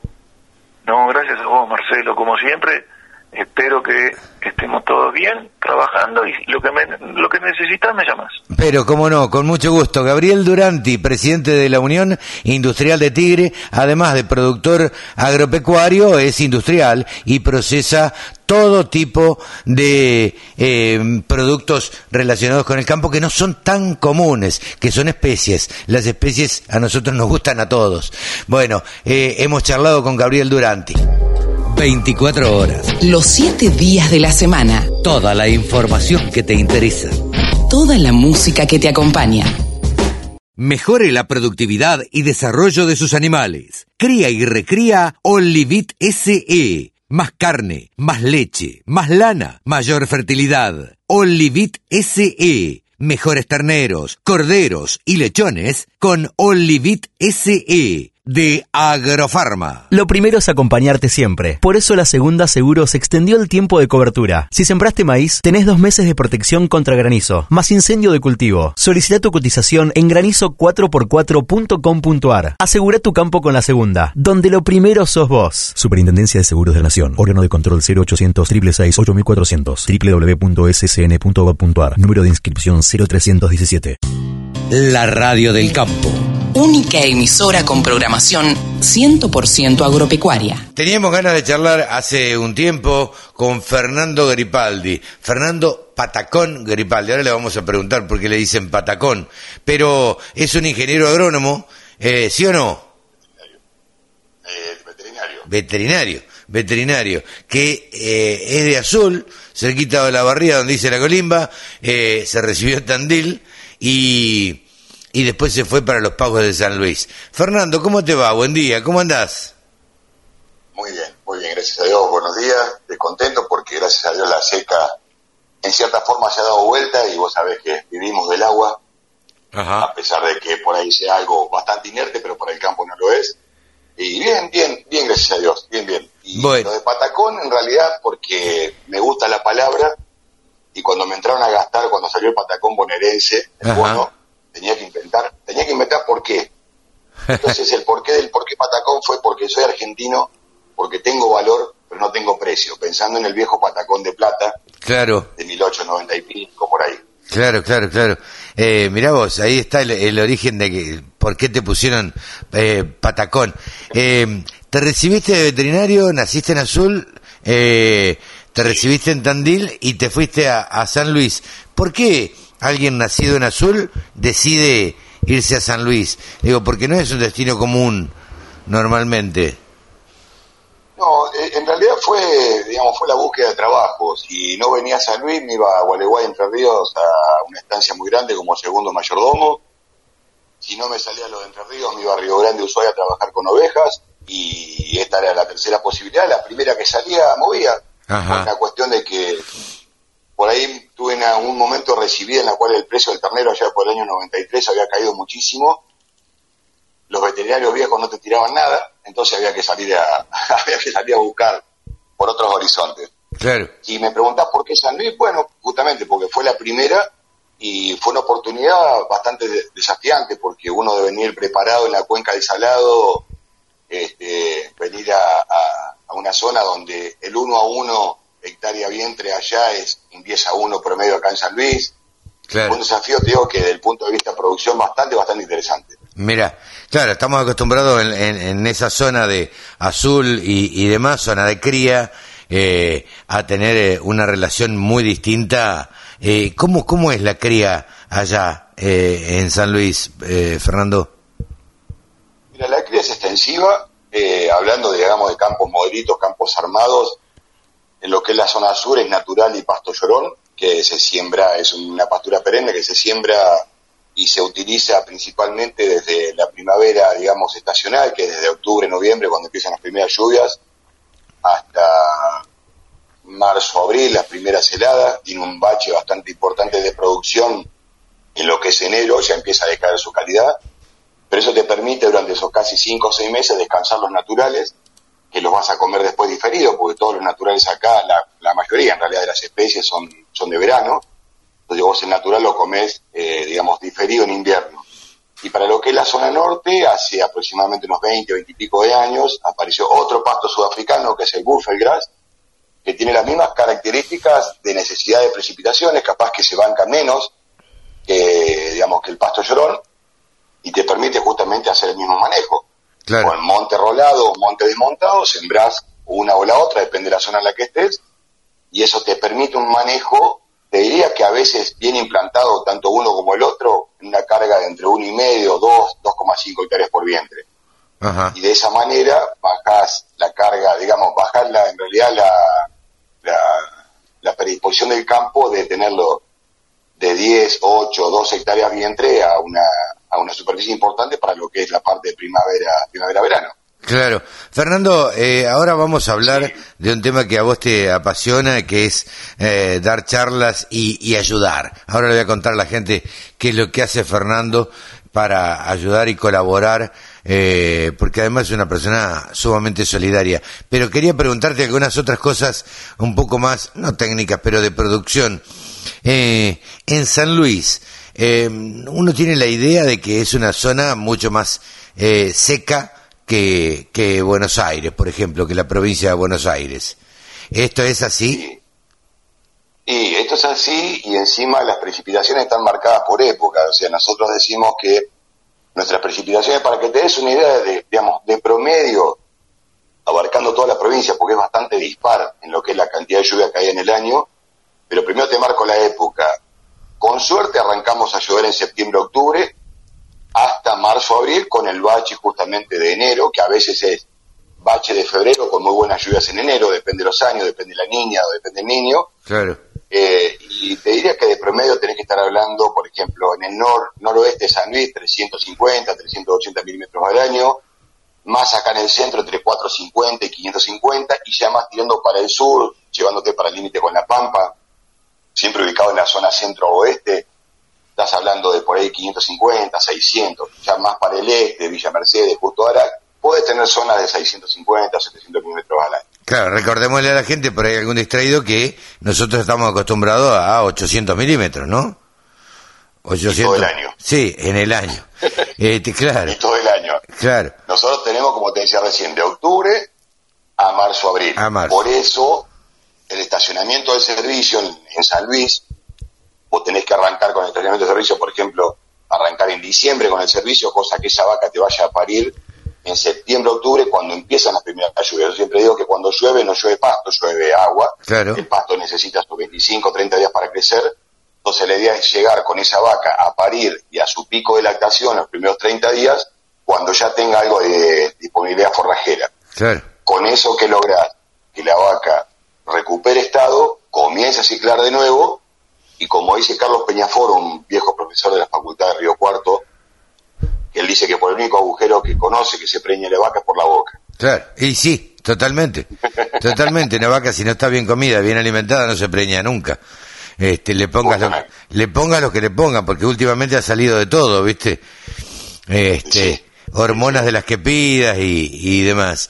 Eh, Pero la vaca, si no está en estado, por más que la hormonices, la sincronices o lo que fuera, no, no va a ciclar, o si cicla, su celo es, es infértil, obviamente. claro, claro, claro. ¿Y vos te acostumbraste allá, sí, eh, después de tantos años? Me imagino que ya estás como, como en tu casa.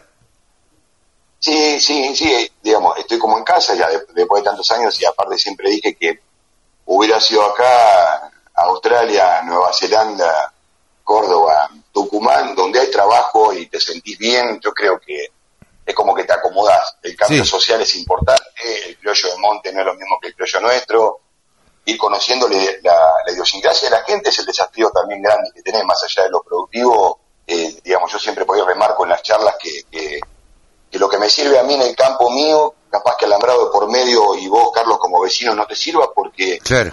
Tu, tu empleado, tu distribución, tu idiosincrasia, tus ganas de querer invertir o no son distintas a las mías y no, no, no todas las medidas son para todos los campos. Cada campo es un mundo completamente aparte. ¿Crees que, eh, acá te hago una pregunta un poquito más general, eh, porque vos tenés una visión amplia y, y mirás todo el país más allá de, de que vivas en San Luis. Eh, ¿Crees que el ganadero es eficiente en la Argentina?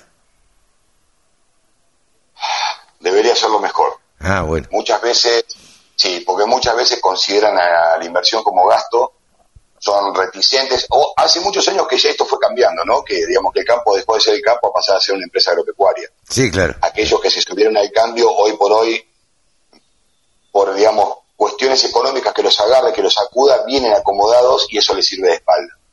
Eh, no así el minifundista, a mí me ha tocado trabajar también con minifundios, con, digamos, con productores chiquitos, su idiosincrasia cultural no les permite por ahí a- a acceder a ciertas tecnologías, como siempre dije, de costo cero. Claro. La tecnología de costo cero es esa potrera del campo, es distribuir agua, es estacionar un servicio, es buscar buena genética. eh, no, yo nunca hablo de las cosas de punta, las cosas de punta que vayan al campo de punta y las cosas de base que vayan a los campos que, digamos, que por ahí la vienen peleando un poquito más. Pero creo que la Argentina, vos calculás que históricamente manejamos un 60, 60 y pico por ciento de destete cuando deberíamos ser, pero muy, pero muy, muy, digamos, muy lejos superior a, a ese número. Claro. Y, y, y también, más allá de ese destete, que ese ternero tenga a su venta la cantidad de kilos que tiene que tener para que a vos también como campo cría. Hoy porque vale el ternero, pero cuando el ternero no vale tenés que tratar de buscar ser eficiente. Yo laburo en Pirlo también, Carlos, y, Sí. Y siempre digo que si el número del Pirlo es negativo, tratemos de acercarnos al cero lo más que podemos. Claro. Y a claro. veces, y sí, justamente, si digamos, si sabemos que estamos del cero a la izquierda con un signo negativo, tratemos de que es- ese número sea lo más cercano al cero posible. Y muchas veces renegamos del aumento de, de- de- del maíz o del aumento de la soja o del aumento del gasoil, pero tenemos un mixer que no funciona, tenemos un empleado que no está capacitado, tenemos un montón de cosas que nos transforma en ineficientes a pesar de que podamos invertir en lo mejor, nutricionista, eh, ingredientes en la ración, en el, los rodeos de cría, en elegir una buena genética, pero si no somos eficientes, desgraciadamente el número siempre va a ser negativo. Eh, yo sé que esto, esto va de, de acuerdo eh, a las posibilidades de cada ganadero, digamos. Pero, eh, ¿crees que se utilizan todos los productos que los ganaderos tienen a la mano? Que, que se les da el cobre suficiente, que se les dan los suplementos suficientes. Eh, ¿Crees que, que el ganadero aplica todo lo que todo lo que tendría que aplicar y que, y que lo, tiene las posibilidades, que existen los productos? Eh, no, desgraciadamente no, y principalmente porque eh, todavía muchos consideran de que esa vieja frase que escuché hace muchos años que dice, si querés fundir el campo, contratar a un agrónomo o un veterinario. Sí, claro, sí, sí. Entonces, cuando vos tenés que romper ese hielo, yo siempre dije una cosa, y esta es otra frase de un gran amigo mío, que dice, un número calla mil palabras. Cuando vos querés convencer a alguien, y atrás viene la frase mía vieja que digo, a mí me dio más de comer un Excel que un lazo. Cuando vos querés convencer así, sí, cuando vos querés convencer a alguien de que tenga que hacer algo, mostrárselo con número. No, no, Cuando claro. Ese Bueno, productor, ese cliente tuyo, vea que el número le cierra, eh, ya si no se convence, ya es un problema de él y no tuyo como asesor. Nosotros, yo siempre digo que no hay que tirar las cosas por tirarlas, sino explicar los por qué, los cuándo y los cómo, y ver qué número final te tira eso. Y a partir de ahí empezar a hacer un trabajo muy finito de técnico, de asesor, de psicólogo, de asistencia social para que ese productor se convenza.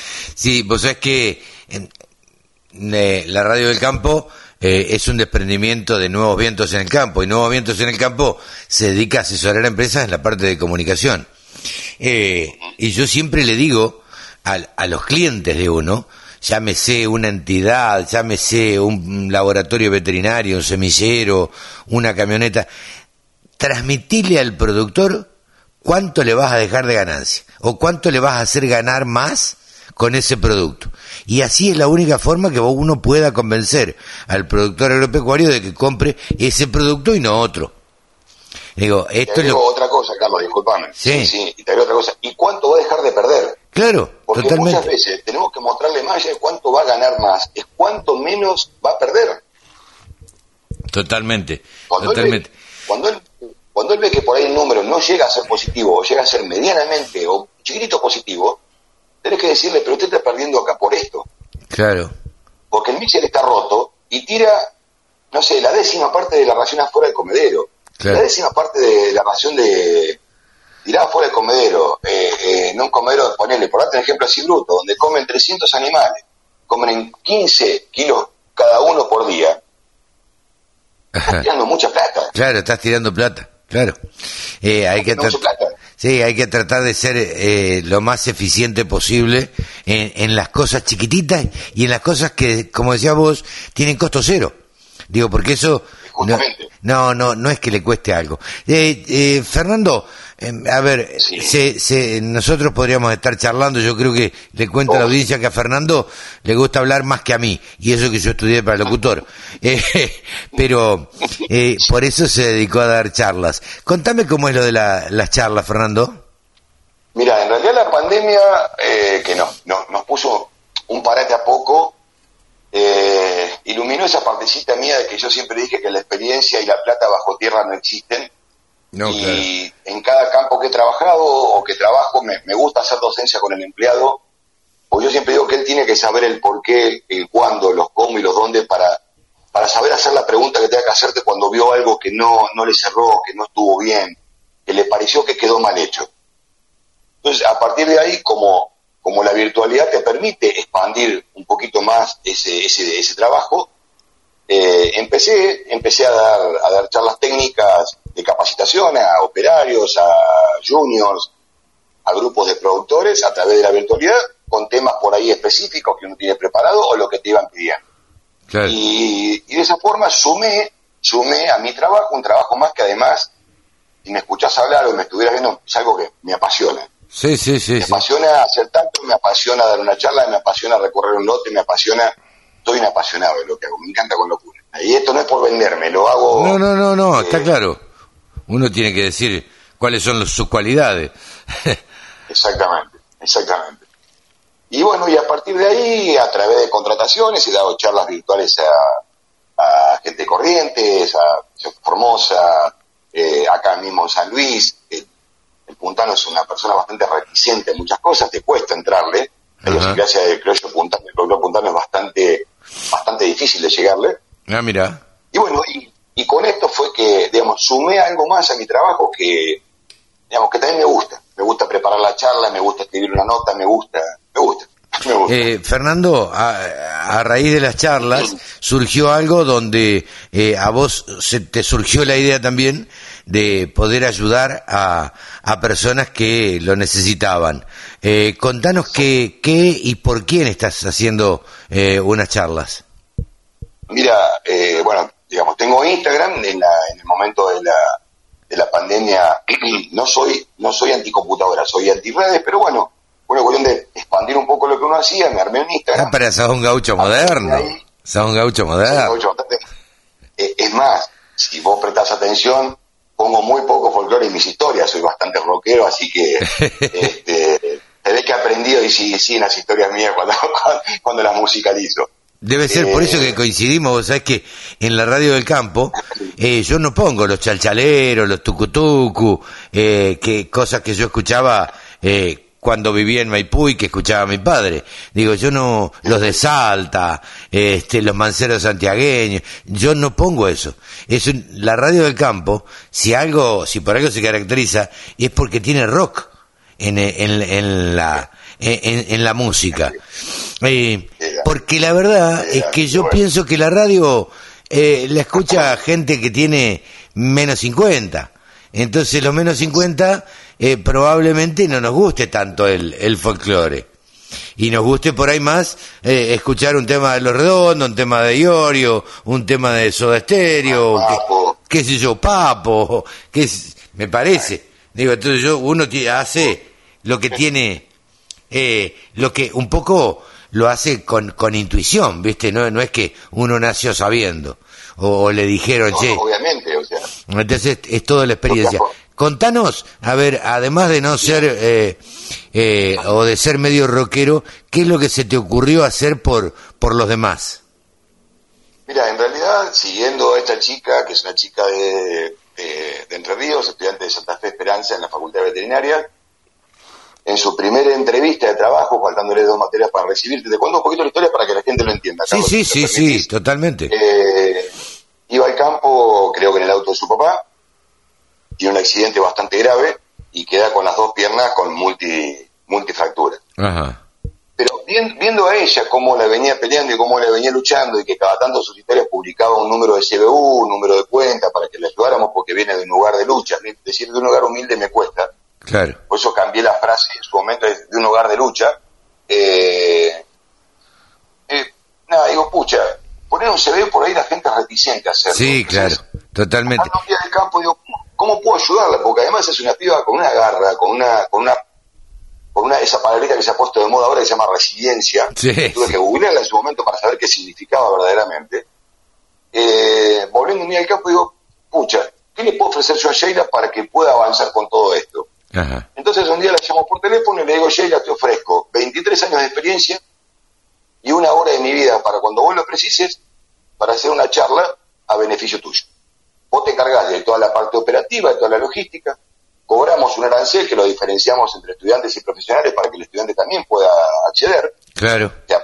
Tiene un arancel, eh, digamos, módico para los estudiantes y profesionales y un arancel un poquito más caro, apenitas, para productores y profesionales. Hicimos la primera charla, la verdad que con un resultado que jamás me imaginé que iba a tener, más de sesenta y pico de inscritos. Mira.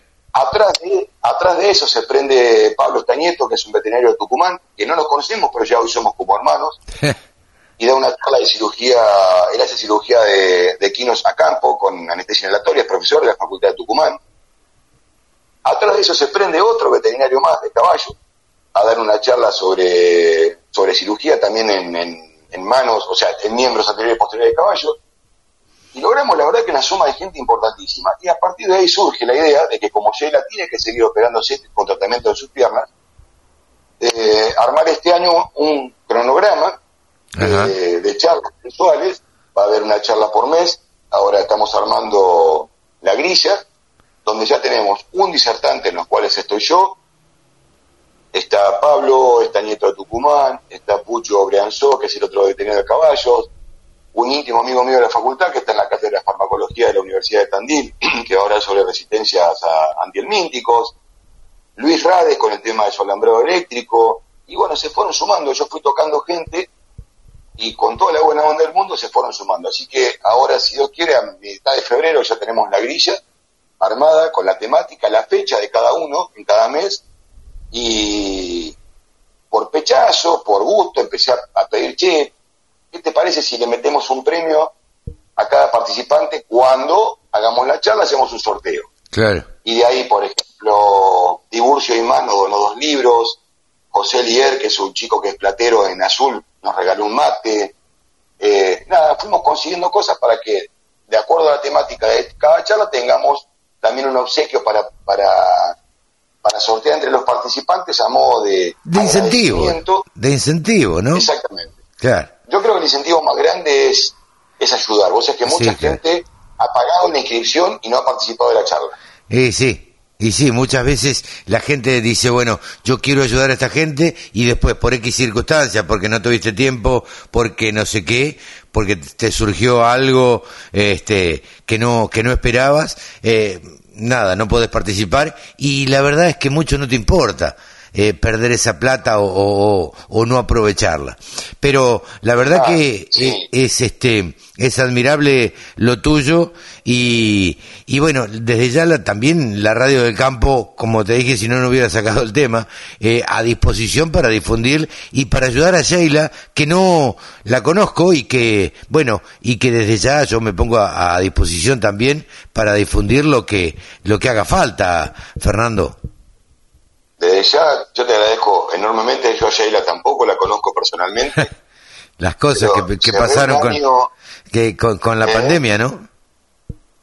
Sí, sí, pero además yo porque la contacto vía, vía Instagram, eh, digamos, ya, ya es como que ella me dijo, Fer, eh, ya que empezamos conmigo, yo les propuse seguir con esto. O sea, todo este equipo de gente que estamos armando para las charlas o el que se quiera sumar, mañana Juan Pedro necesita para su hijo, para su hija, para lo que fuera, ayuda para una operación, para un tratamiento, para lo que fuera, creo que por ahí, más allá de poner un, un, un CDU, hacer esta convocatoria y todo este equipo de gente volvernos a prestar para otro y Sheila se ofrece, dice, lo que ustedes hicieron por mí, yo quiero hacerlo para otros. Claro. Así que estamos buscando la forma de, de, de ver, de ver yo sueño, ¿no? De, de armar una fundación claro. con esta movida para, para ayudar a quien lo necesite verdaderamente. La verdad que es admirable, Fernando. Eh, se nos acaba el tiempo, vos sabés que más de...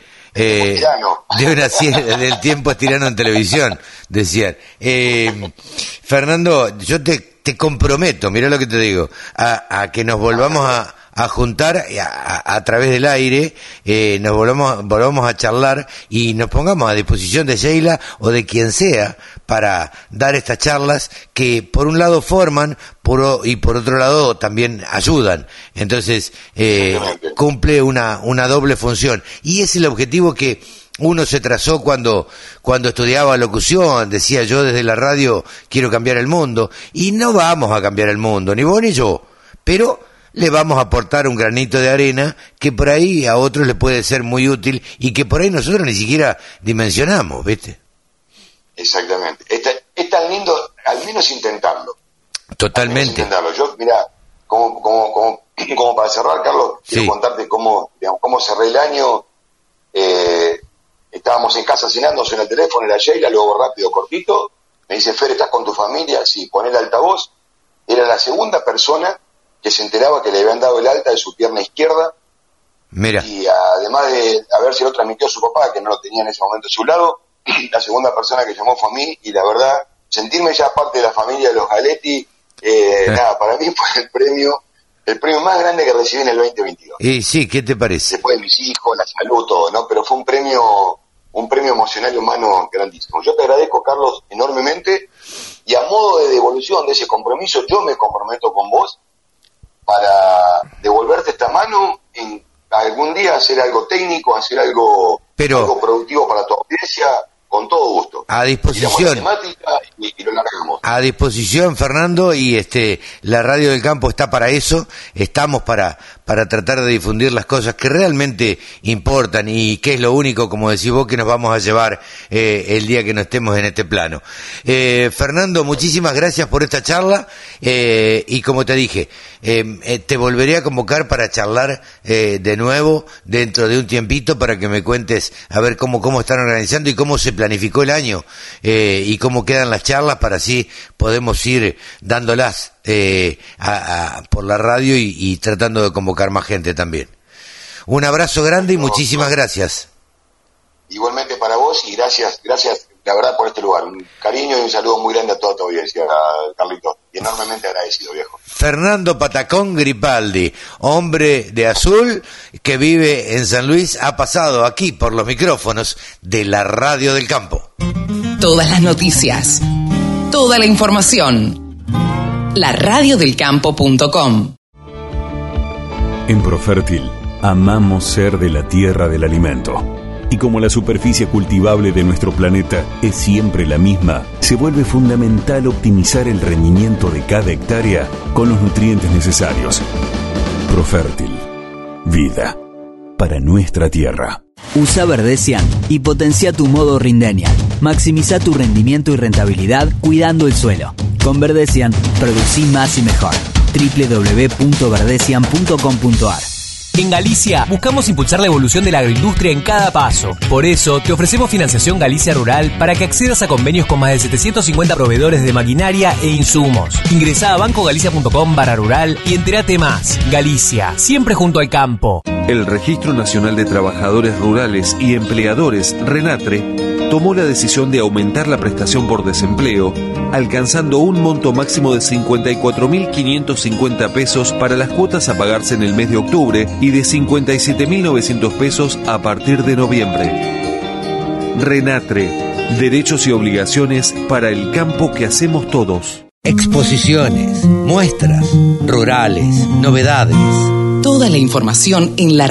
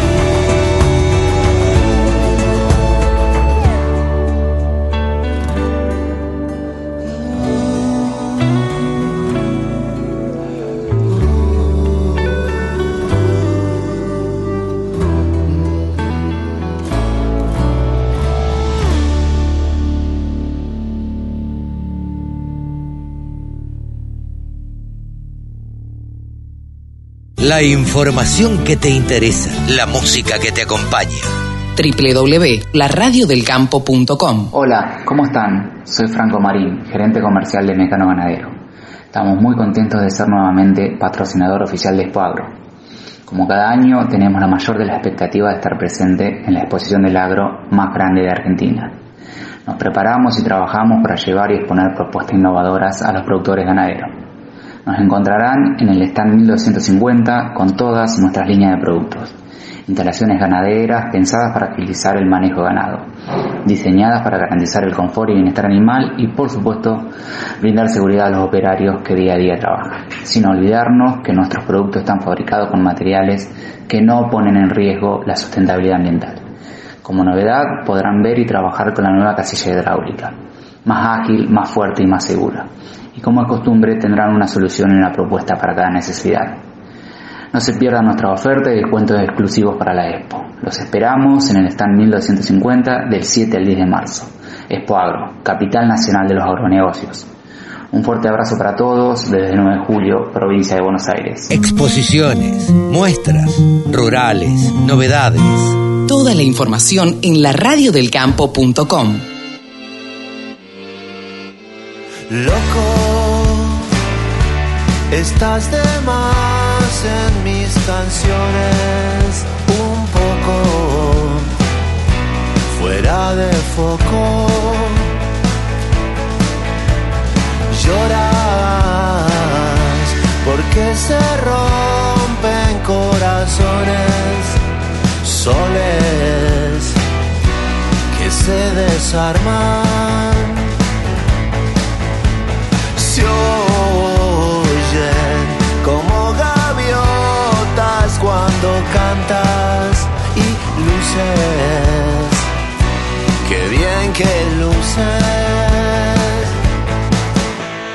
Loco, loco, loco, estás un poquitito roto, estás un poco sin un foco en la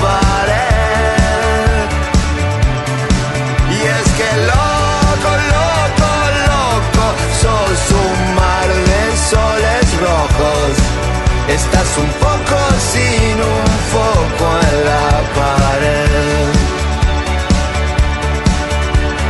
Loco, estás de más en estos juegos, fuegos. Es lo que huelo.